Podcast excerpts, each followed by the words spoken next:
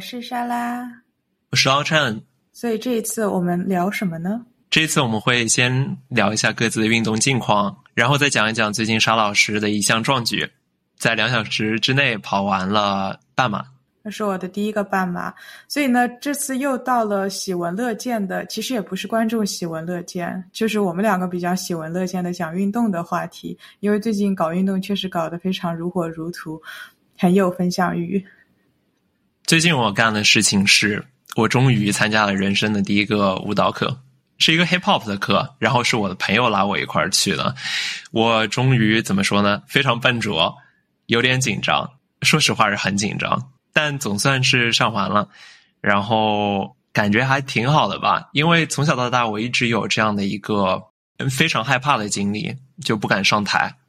因为我很小的时候有那么一回，我有一个非常喜欢的女孩子，那个时候，然后她邀请我上台一块儿去跳舞，但我什么舞都不会，然后我就非常的 awkward，非常讨厌那个经历，然后从此之后一听到跳舞我就非常害怕，完全不敢参加。但过了这么十几年之后，终于感觉能够回头去正视这段经历。然后想办法去克服这个恐惧，这次我觉得对我对我来说是一个非常厉害的事情。我记得你一开始好像想学的不是 hip hop，只是说正好有这个机会，你的朋友邀请你一起去，然后你就说啊，那我就先学 hip hop 吧。那如果说不是有这个机会的话，你一开始更想学的一个舞种是什么呢？对于我来说，现在没有一个最想学的舞。对于我来说，做这件事情本身是最重要的事情。然后，假如能够开始做，克服了这个困难的话，或者克服了这个恐惧的话，之后想学什么都可以。所以，就是说，开始最重要。对于我来说，在这件事情上来说，对的。那你可以大概简单讲讲你的第一节课经历是什么吗？可以。我之前从来没有想过，就舞蹈课会是什么样呢？因为我知道你以前上过舞蹈课吗？我幼儿园的时候上过。你那个时候的舞蹈课是什么样的？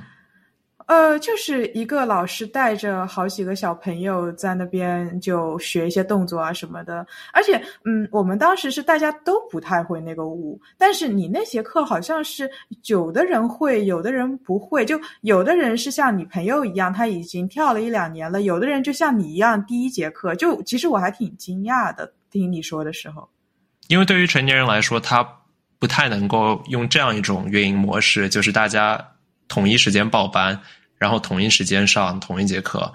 像这种 dance studio 的话，它最 make sense 的赚钱的方式是大家交钱来上课。假如想要预定的话，可以预定，但也可以现场来。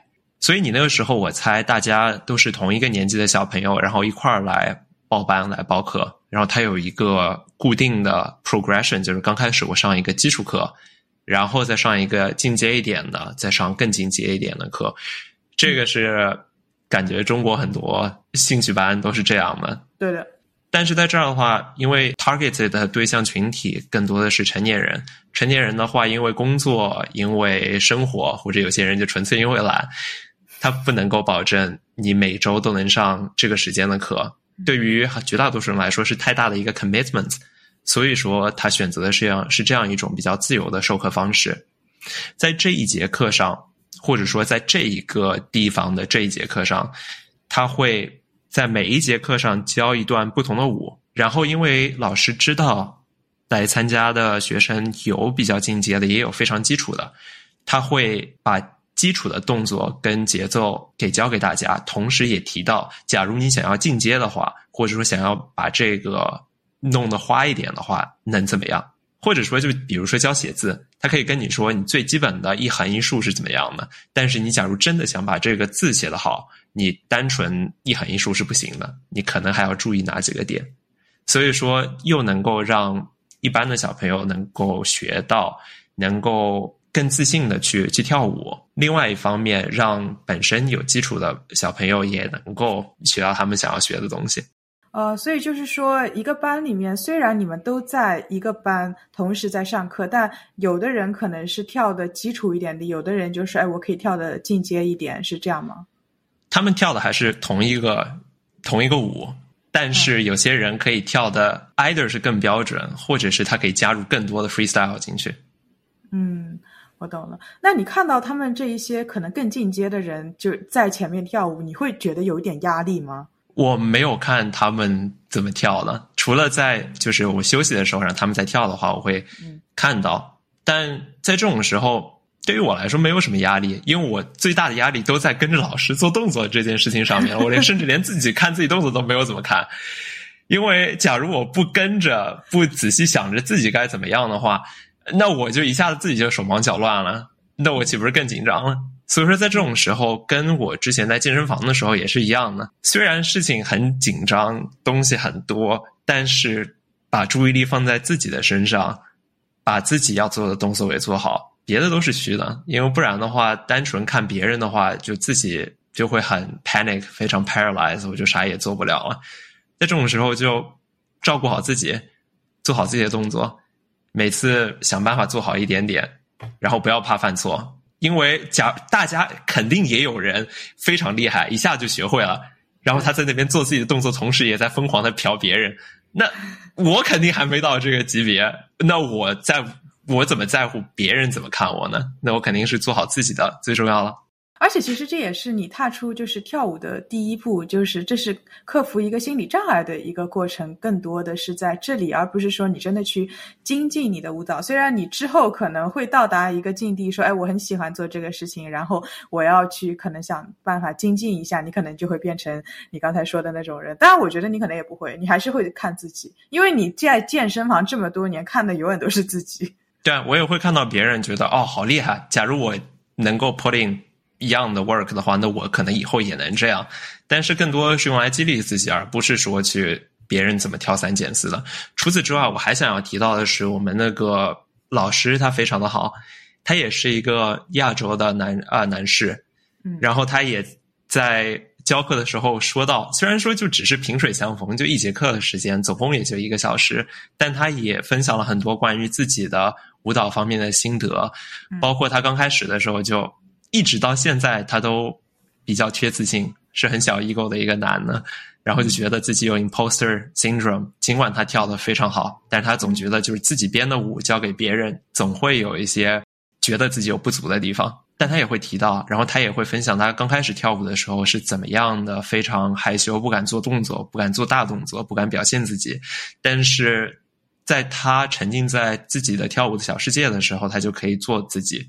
这是一个非常安全的做自己的地方，无论白天的时候有多 frustrated，无论白天的时候压力多大，但至少在跳这跳这个舞，或者说教这节课，或者说自己沉浸在跳舞这件事情的时候，可以放松，可以把东西都给宣泄出来，就用各种各样的办法激励大家不要害羞，想办法想做就做。我真的觉得这是一个很好的老师，因为，嗯，怎么说呢，在日常生活当中，你真的看到很多别人很光鲜、很成功的时候，但是你其实很多时候更需要的是看到别人也会有一些很脆弱的时候，或者他们比如说受伤的时候，这样才让你觉得哦，他们也是一个人，他们也会有比较脆弱的时候，他们呃原来也是这么过来的，我不是一个人，有这种感觉。我觉得像他这样可以分享就很好，而且。就很多，其实尤其是东亚的男的，就很难去做到这一个事情，来分享自己的嗯比较脆弱的地方。对，而且还有一点非常喜欢这节课的原因是，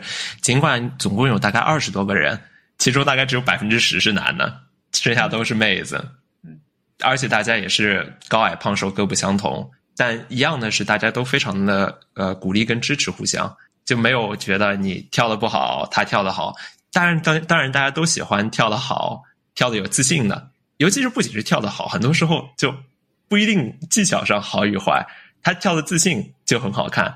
但无论好还是不好，大家都对互相非常的支持跟鼓励。这对于大家能够不停的回去构建一个比较健康的鼓励性的群体跟社区，我觉得是非常重要的。不然，假如就算别的都挺好，但大家非常的有竞争性。那有很多人，他可能就不会再回去了。对，就是那种很精英性的团，就很容易产生一些排他性，尤其是对于新手来说，新手就会有一些畏难情绪。那这样的话，其实并不是一个很鼓励新人的一个社会、一个团体吧？对。那说了那么多关于我的，沙老师，听说你最近开始跑铁三了，什么情况？不是跑铁三，叫练铁三，就是跑步只是铁三当中的一项。我真的，我最近已经累死了。就是怎么说呢？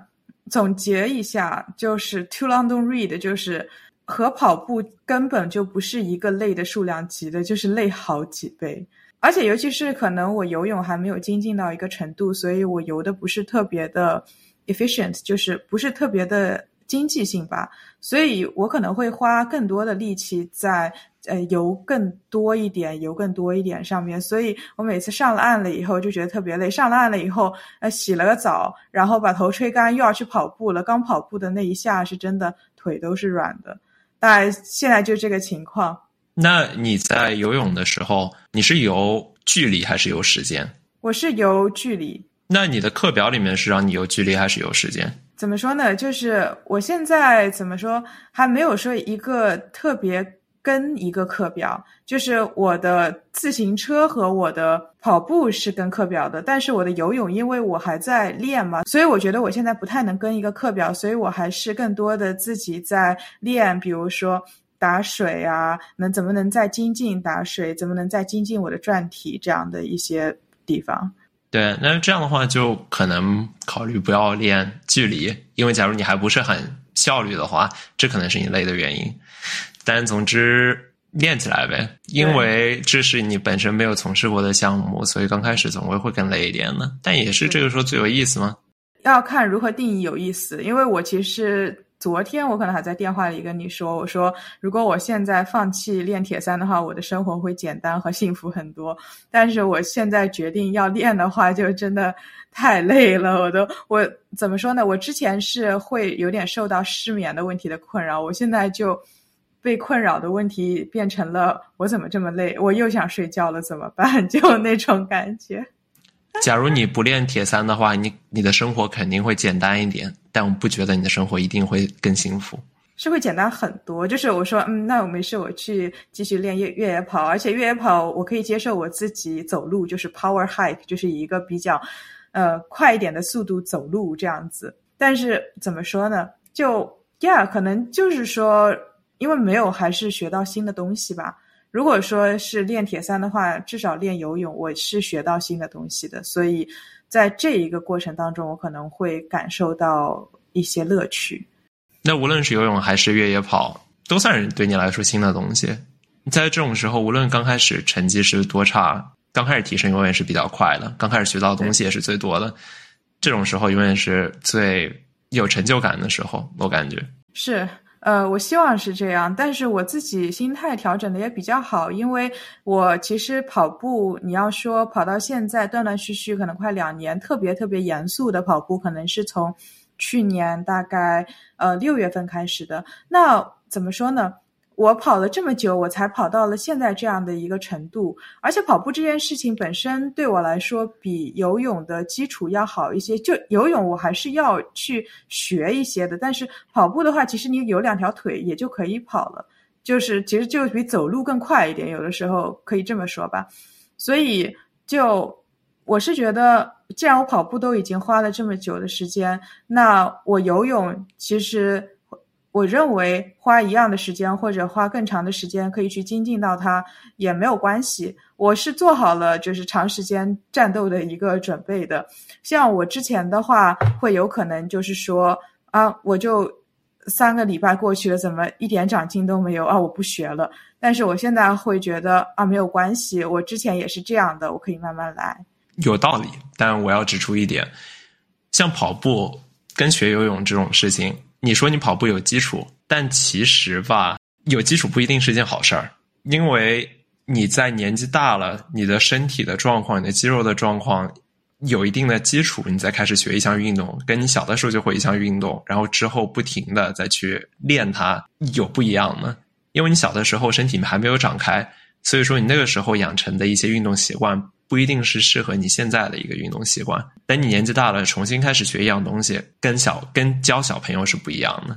就比如说跑步的话，假如你小时候我们啥都不知道，永远是脚后跟跑了，那假如长大了之后，不停的在用同一个动作来练，假如你小时候不在田径队上，没有教，没有学会过真正的跑步的比较有效率的姿势的话，那可能会一直沿袭着同一个东西，同一种做法。但假如年纪大了，一下子意识到，嗯，好像跑步有更有效率的办法，那可能一上来就会学一些更有效率的方法，会比当时的不能说哪个孰好孰坏吧，但至少来说会不一样。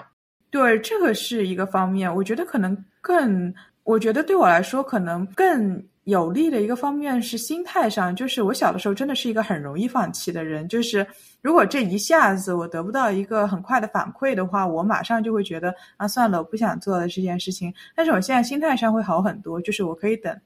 小的时候不愧是小公主啊，一下子被我得到，老娘不干了。是一个延迟满足很低的一个小朋友。那说到跑步的话，正好能够转进到我们下一个话题，跑半马啦，两小时之内跑完半马啦，而且最后两三公里的时候还下大雨了。三公里下大雨了，就那一天呢，其实是一早就说要下雨的，结果呢，拉开窗帘一看，哎，地上是湿的，但是不再下雨了，所以我觉得好像还行，就是地上有点湿，而且我在排队入场的时候。它甚至还有一点点出太阳，然后我就想说，哎，今天呢可能就不下了。结果最后三公里下的还挺大的。其实最后可能我有一点不记得了，最后从几公里开始有点下小雨，然后慢慢慢慢就到终点的时候越下越大，以至于我最后都没有参加那个 after party，因为我浑身都已经湿透了。我就想说，我赶快提包走人，我要回家洗澡。那还有人留在那边雨中狂欢吗？有的，因为有的人他是直接在那边就换了衣服了，但是我不是很想在那边换衣服，主要原因也是我有点找不到合适的地方换，而且我也没有带伞，我也没有就是其他的后援团来给我撑伞啊什么的，所以我就说还是早点回家吧。回家真的也要三十二站，就大概点对点，我花了一个半小时回家。那从头来说说你这一次跑半马的经历吧。好。那我可能要从开跑前两周开始，但是这个很快一笔带过，估计一分钟。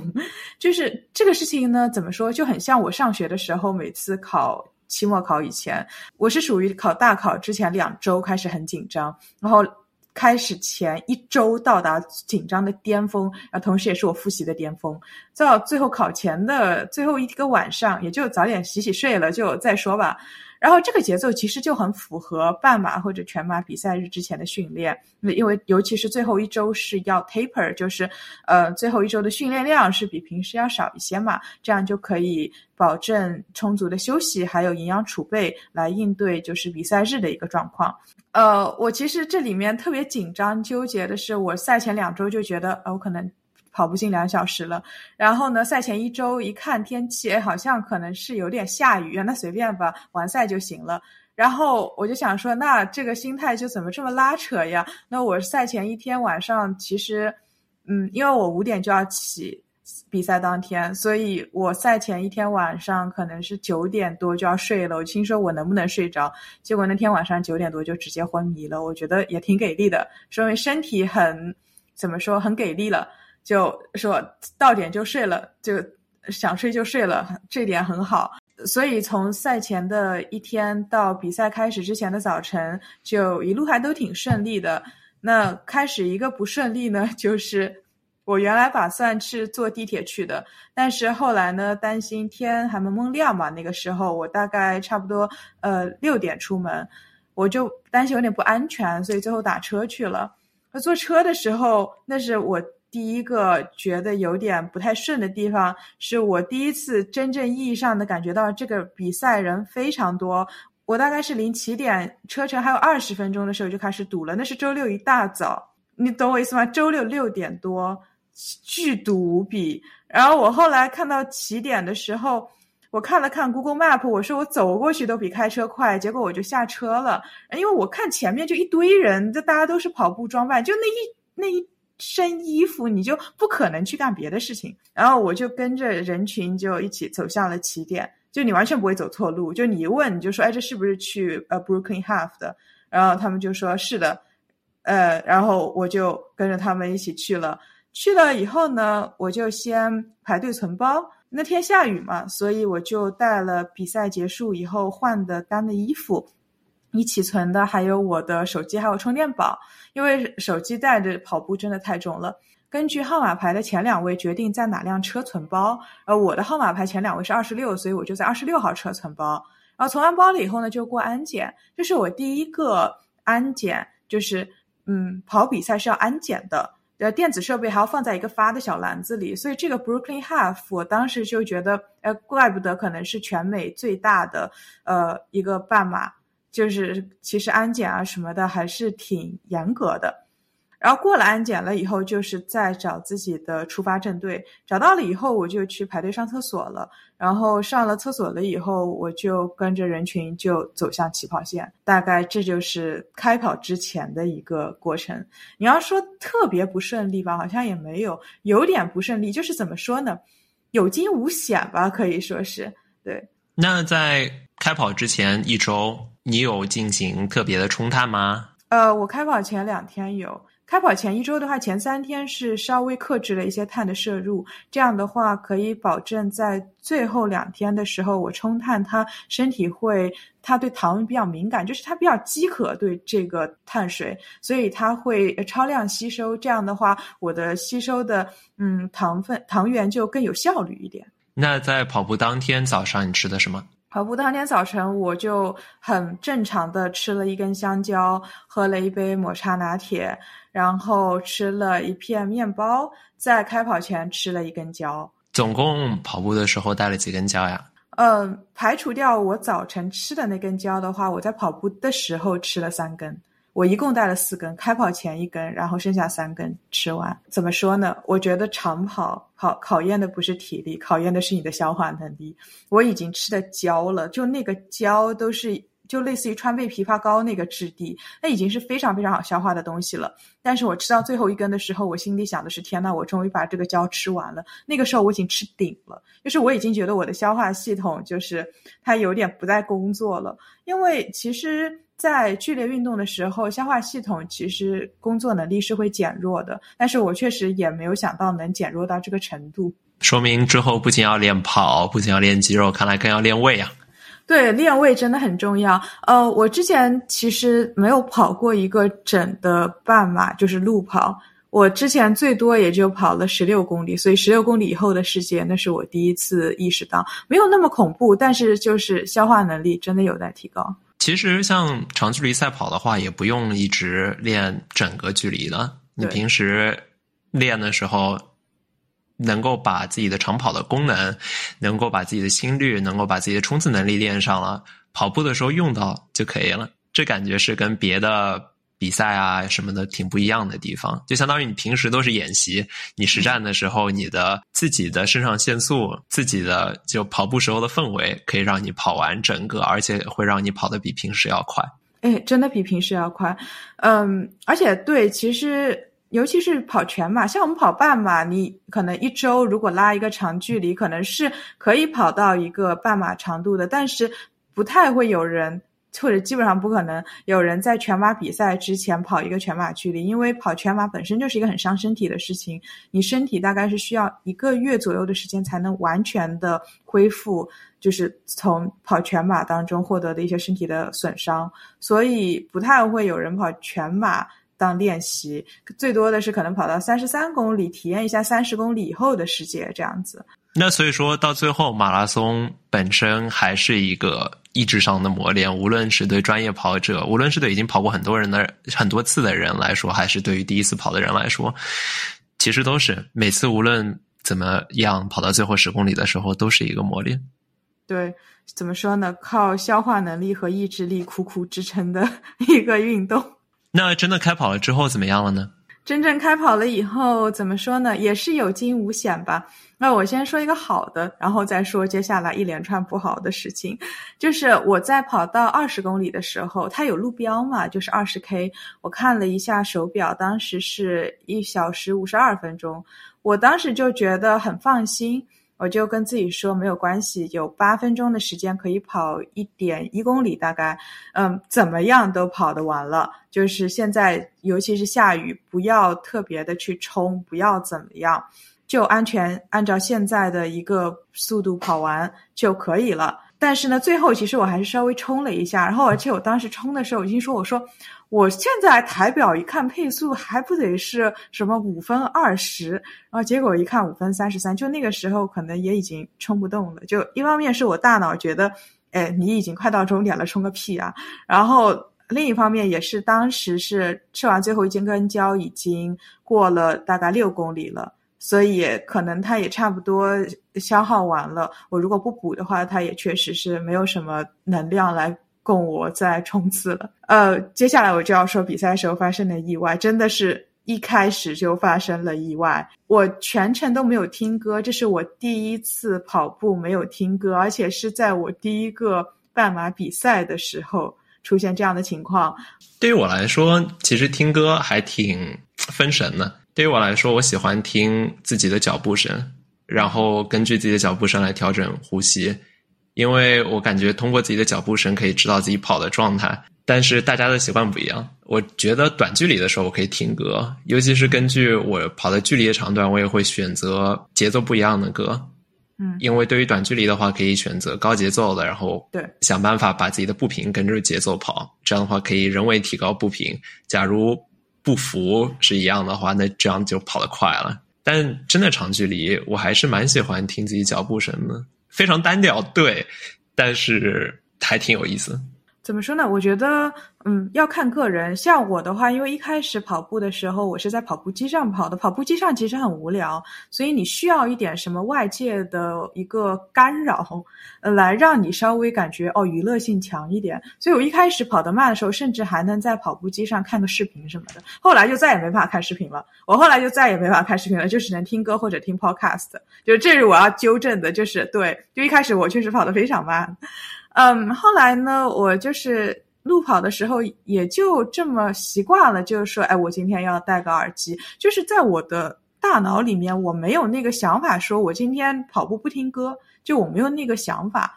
那这一次就我不得不就是没有听歌。呃，我当时是在走向起点的时候，嗯，我就心说，因为我的苹果手表和我的耳机，它的续航不是特别持久。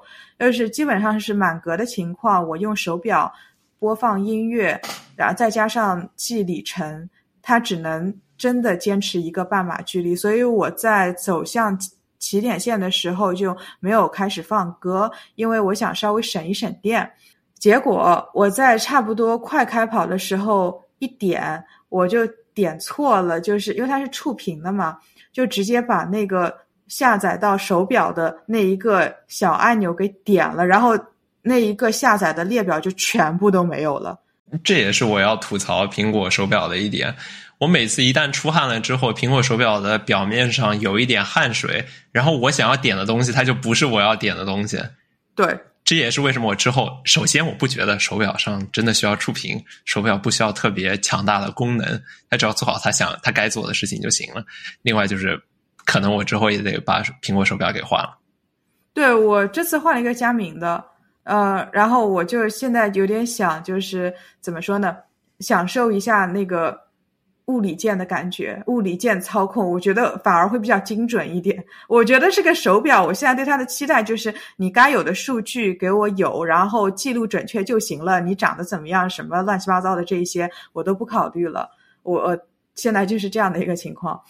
你找老公也是这样的吗？嗯，是我本来找老公，就是因为我当时我自己心说，我的颜值对于怎么说，另一半的要求就不能有什么颜值要求，就长得五官都在就可以了，任何其他的都是 bonus。然后结果确实，你看没有什么期望，就没有什么失望，对不对？非常棒，非常棒。这是第一个，然后第二个呢，就是人太多了，跑不开。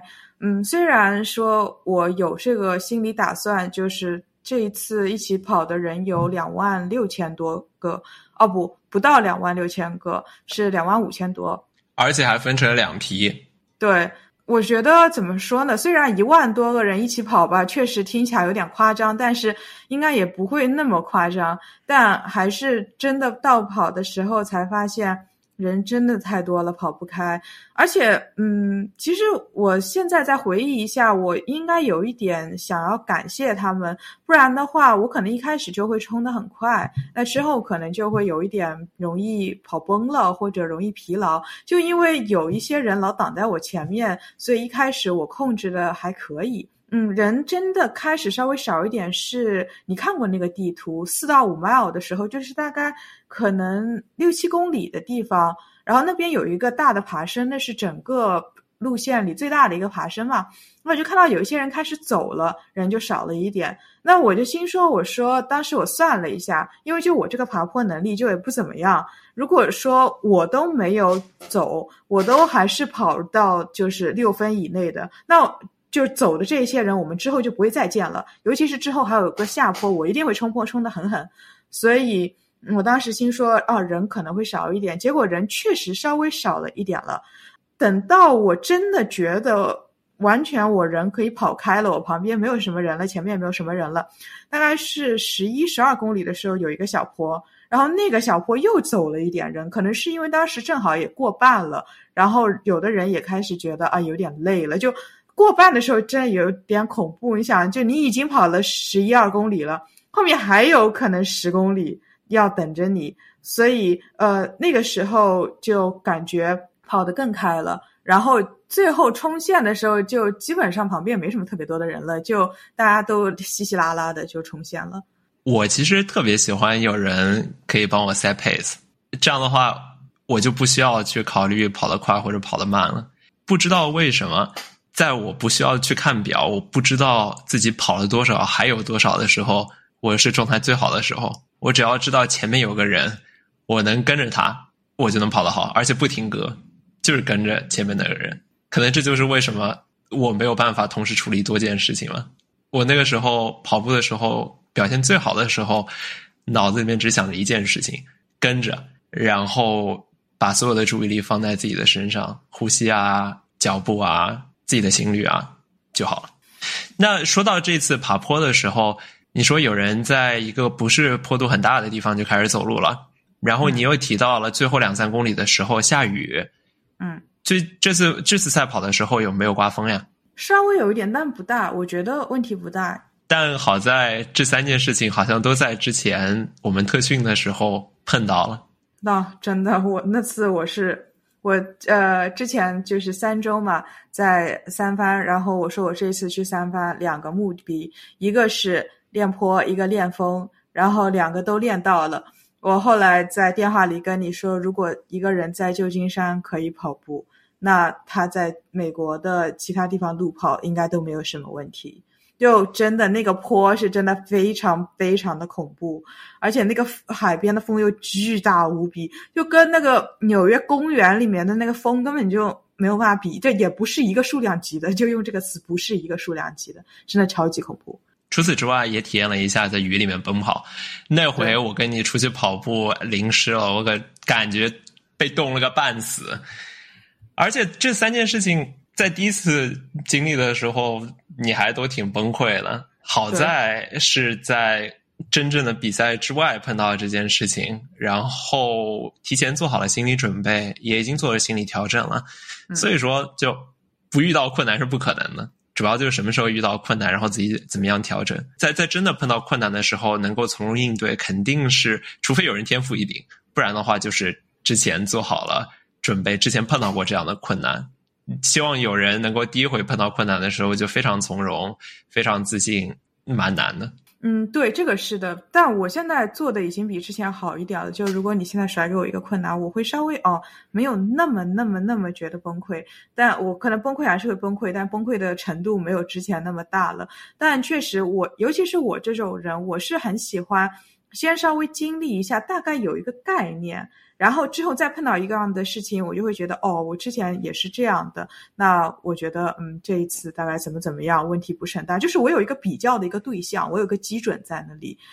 而且我当时在爬那个坡的时候，我就是在想说，这个坡不可能比我在三番那个坡更大了，更不可能更陡了。我已经在三番那个坡都已经练得还可以了，在这里一定是可以的。我当时就这么想的。当时雨里面也是我们，而且我们那一天在雨里面练，是整个十公里全都在下雨。我是最后大概三五公里才下雨，而最后三公里是我们那个下的雨量的程度，所以那天我倒也不是很紧张。那都挺好的，知道你在我这儿没有蹉跎，没有浪费时光。啊，没有蹉跎，太怎么说呢？productive。而且那一次我们还跑了个越野跑，对吧？嗯，然后我觉得跑山也非常呃快乐的一件事情。嗯，第三个呢，意外就是路过水站的时候有点人挤人。其实我心里是知道，理智上告诉我，我应该再往前跑一点，跑的就是后面一点的桌子去拿水的，因为那个时候人会少一点。那三号其实大家都会有一个可能。本能的一种反应就是，我看到水站，我就要冲到第一张桌子去拿水。所以第头第一的第二张桌子就头几张桌子，其实人会很多。等到后面的桌子，反而人会少一点。但是我好像也有这样的一种本能，即使我理智上知道我应该这么做。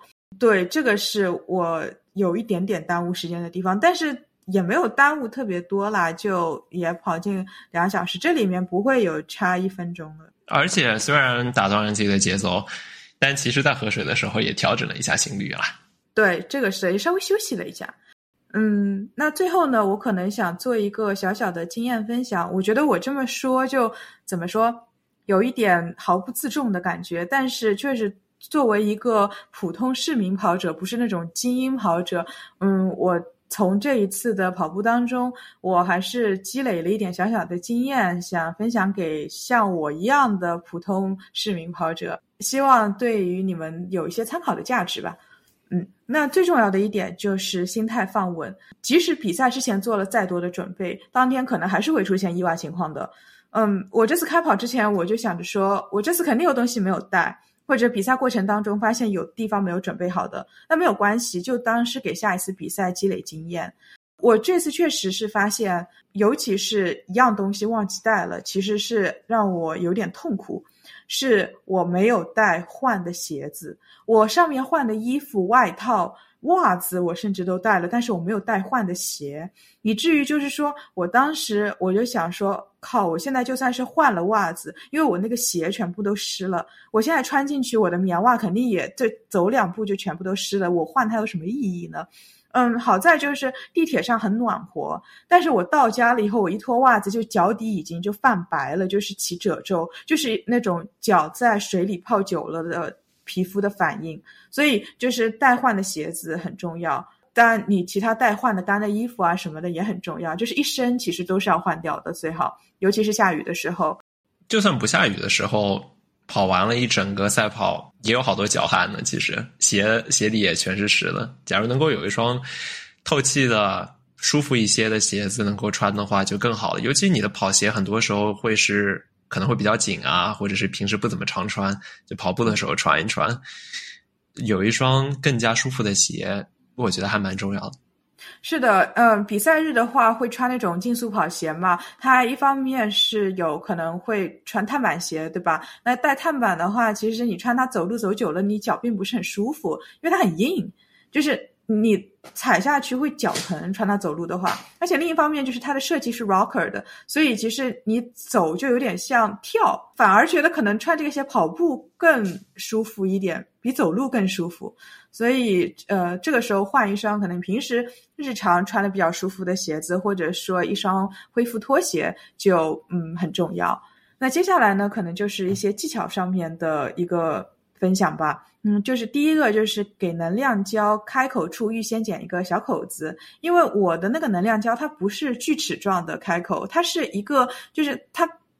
它是一个桶形的，也不是一个桶形的，它是一个长方形的设计。但是它在开口的地方做进去了比较弯的一个设计，就是让你从那个地方开口，就是开口处比其他的一个身体会稍微细一点。我之前是一直觉得说，呃，我其实这个很好开，但是我经过了两次，我有一次是，嗯，脸上。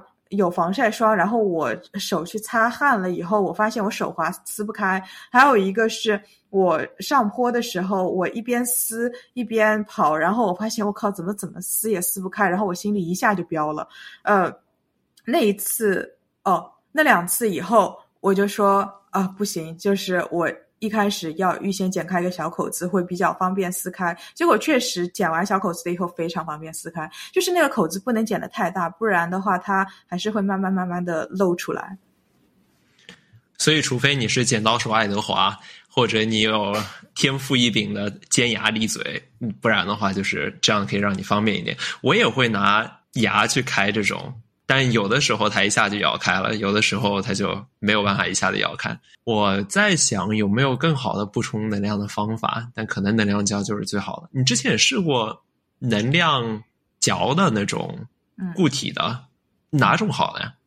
我个人其实是比较偏向于能量胶，因为能量胶就是一管一个，就是一管就是你知道固定的一百卡，你知道是呃你这一管可以支撑你跑多久，但是能。就是能量胶，不是不是能量胶，就能量球。它那个嚼的那个，呃，我倒觉得费力的不是嚼的，而是它那个一包有好几颗，呃，那个一包的，你可能不是一次吃完一整包，所以你就要算说，哎，我到底要吃多少包？呃，而且拿的时候你是一颗一颗拿的，这里有点不太方便。像能量胶，其实你一挤就结束了，你就吃完了。嗯，我在想以后是不是其实可以边跑边挂水，然后一想不对，这个水是重量，对于跑步人来说一点重量都不能浪费，所以大家都选择带能量胶，然后在水站之前吃能量胶，然后灌水下去以免齁着。对，嗯，或者其实也可以准备加德乐，但问题就是它有点重。那我再分享第二个技巧，就是平时要练坡，还有练风。就是平时不管说你跑的速度怎么样，我是觉得最好要把一些情况都要练到，这样你至少心里可以有一个数，你心里可以有个战术。比如说，呃，刮风我怎么跑？然后我练坡，就是我碰到坡的时候，我到一个什么样的程度，我觉得不能再顶我的呃心率了，我一定要就是嗯慢下来走一走，呃这段就走完，然后再跑，大概就是有一个数。我觉得有一个准备还是比较好的。在比赛的时候，你本身精神就容易紧张，你一紧张，其实你的心率就容易升高，心率一升高，你可能就跑的不是很好，就容易跑崩嘛。然后第三个技巧就是我之前提到的，嗯，在水站拿水的时候，就从排后面一点的桌子上拿水，人呢会就会少一点。呃，还有也是我之前提到的，呃，比赛是雨天的话，当然晴天也是，呃，换衣服的包里面要把全套的衣服啊、鞋子都带上。那之前你在做志愿者的时候，在水站打水。那时候你在比较靠前的桌子还是比较靠后的桌子？那个时候我在比较靠后的桌子。有人来你们这儿拿？呃，有是有，但是确实感觉人少一点。因为大家害怕跑过吧？对，我觉得有可能是的，而且也怕可能后面会不会没有或者什么，就感觉啊，我现在就要喝这个水，我看到了这个水，我现在就要拿，不拿我就再等到后面可能会没有水。但其实不会，所以我在想，是不是一种生物本能，就是怕这个东西会没有。你跑步的时候。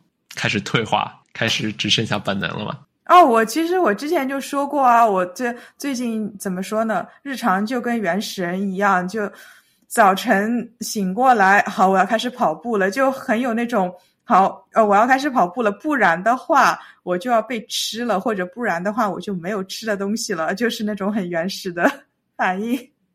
进化了这么多年，也没进化特别多年。因为进化实在太快了，其实我们跟原始人之间没有那么大的差距。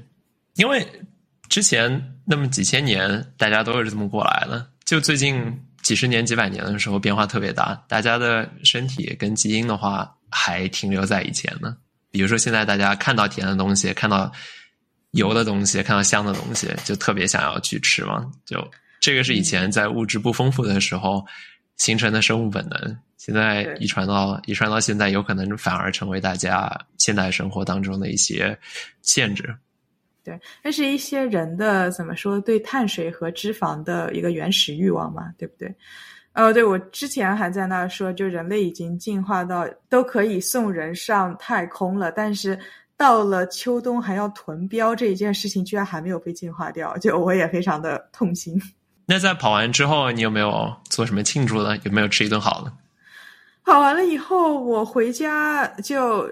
拌了个酸奶碗，就是非常日常的。我会吃的一些东西，补充蛋白质，然后又可以补充一些碳水，因为里面放了一些 granola，就是那种呃脆麦片那种东西，然后加了点蛋白粉，这样子就是又可以补充碳水，又可以补充蛋白质。然后呃舒舒服服的泡了个澡，只是冲了个澡，就是热水澡，然后稍微睡了一小会儿。嗯，那天下午其实我还和我的小姐妹出去玩了，晚上吃了顿饭就结束了。其实是挺普通的一天吧，没有说什么特别的庆祝这样子。虽然人挺开心的，但是嗯，跑完也就觉得啊，跑完了正常高兴啊，接接下来可以做呃下一步了这样子。那你的下一步是什么？这位选手你可以透露一下吗？我的下一步其实还是。跑一下半马，对，嗯，虽然我其实今年已经没有任何报的半马的比赛了，但我之后会有一个长距离的一个 training，是跟着纽约路跑协会他们一起跑的，嗯，这也算是一个长距离吧，那是十八码哦那可能多少？将近三十公里吧，那个是我今年最后一个长距离了。嗯，我现在就是想说，一个是要把游泳练好，然后稍微练一下骑车。骑车我本来就很喜欢，所以就还好。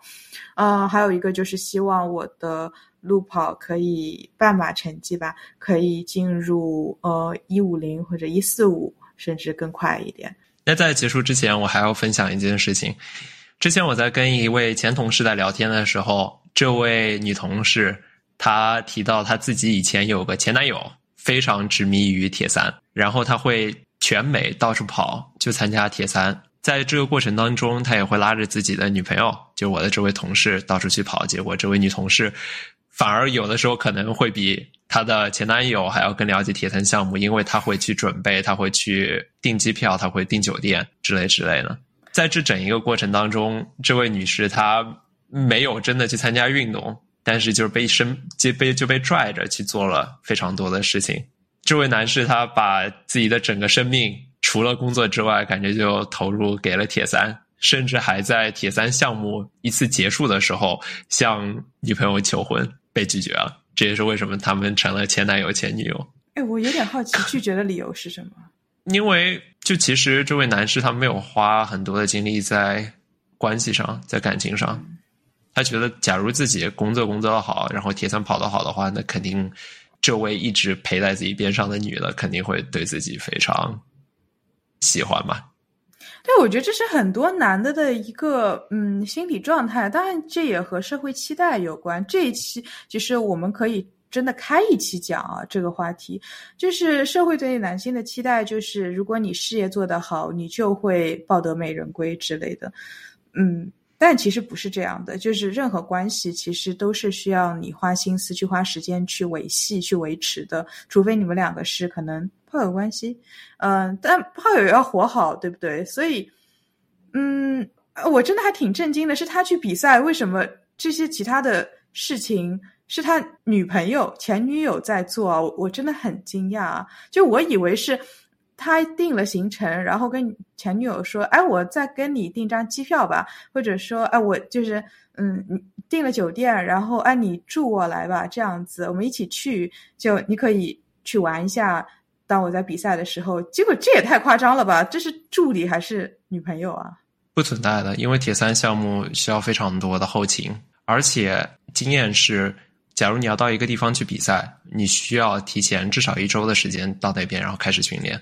因为每个地方的气温不一样，每个地方的水温条件也不一样，需要去适应，然后制定比赛计划。在这种时候，没有时间在一个地方玩呢，百分之一百二的精力都会投入到准备铁三比赛上。